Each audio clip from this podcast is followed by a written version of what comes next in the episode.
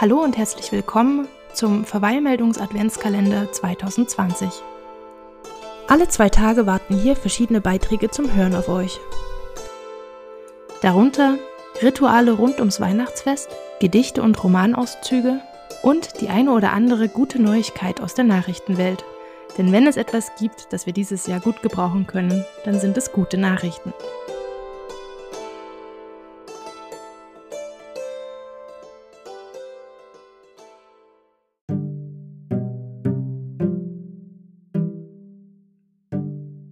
Wo spielen die Kinder?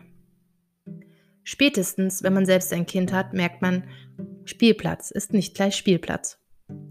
Da gibt es die Spielplätze mit den hohen Klettertürmen, solche mit Sandkasten und Trampolinen, Wasserspielplätze, Piratenspielplätze, Spielplätze mit Babyschaukeln oder jene mit Seilrutschen. Und natürlich will dein Kind immer auf den gefährlichsten von allen. Was ich seltsamerweise bisher noch nie bedacht habe, wenn es mir schon schwer fällt, für meine Tochter den richtigen Platz auszusuchen, wie mag es dann Müttern gehen, deren Kinder eine Behinderung haben?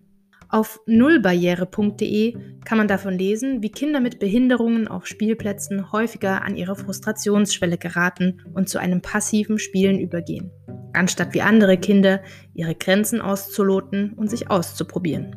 Riedstadt möchte sich diesem Sachverhalt nun intensiver widmen. Dort soll zukünftig auf jedem Spielplatz mindestens ein Spielgerät stehen, das von Kindern mit Behinderungen genutzt werden kann. Auf einem Spielplatz im Stadtteil Krummstadt hat man bereits den Anfang gemacht. Dort ist bei den Schaukeln auch ein Stützschaukelsitz zu finden, der einem körperlich behinderten Kind mehr Sicherheit bietet als eine gewöhnliche Schaukel. Mehr als 200.000 Euro stehen nun zur Verfügung, um weitere Spielplätze auszustatten. Auch die Kindertagesstätten werden beteiligt. Spielgeräte gibt es dafür schon viele beispielsweise Schaukeln, Karussells und Rutschbahnen, die auch mit dem Rollstuhl genutzt werden können. Wer diese Art von Projekt gern unterstützen möchte, kann dies unter www.sternstunden.de tun. Dort werden gleich mehrere Projekte vorgestellt, bei denen es um inklusives Spielen geht.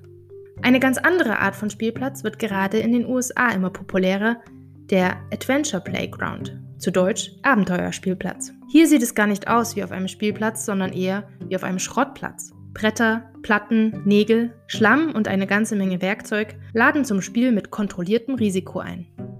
Die Idee ist nicht neu. 1945 besuchte die britische Landschaftsarchitektin Marjorie Allen Kopenhagen und traf dort den Architekten Carl Theodor Sorenson. Dieser hatte bemerkt, dass die Kinder nicht mehr auf den Spielplätzen spielten, sondern auf Baustellen und in zerbombten Häusern.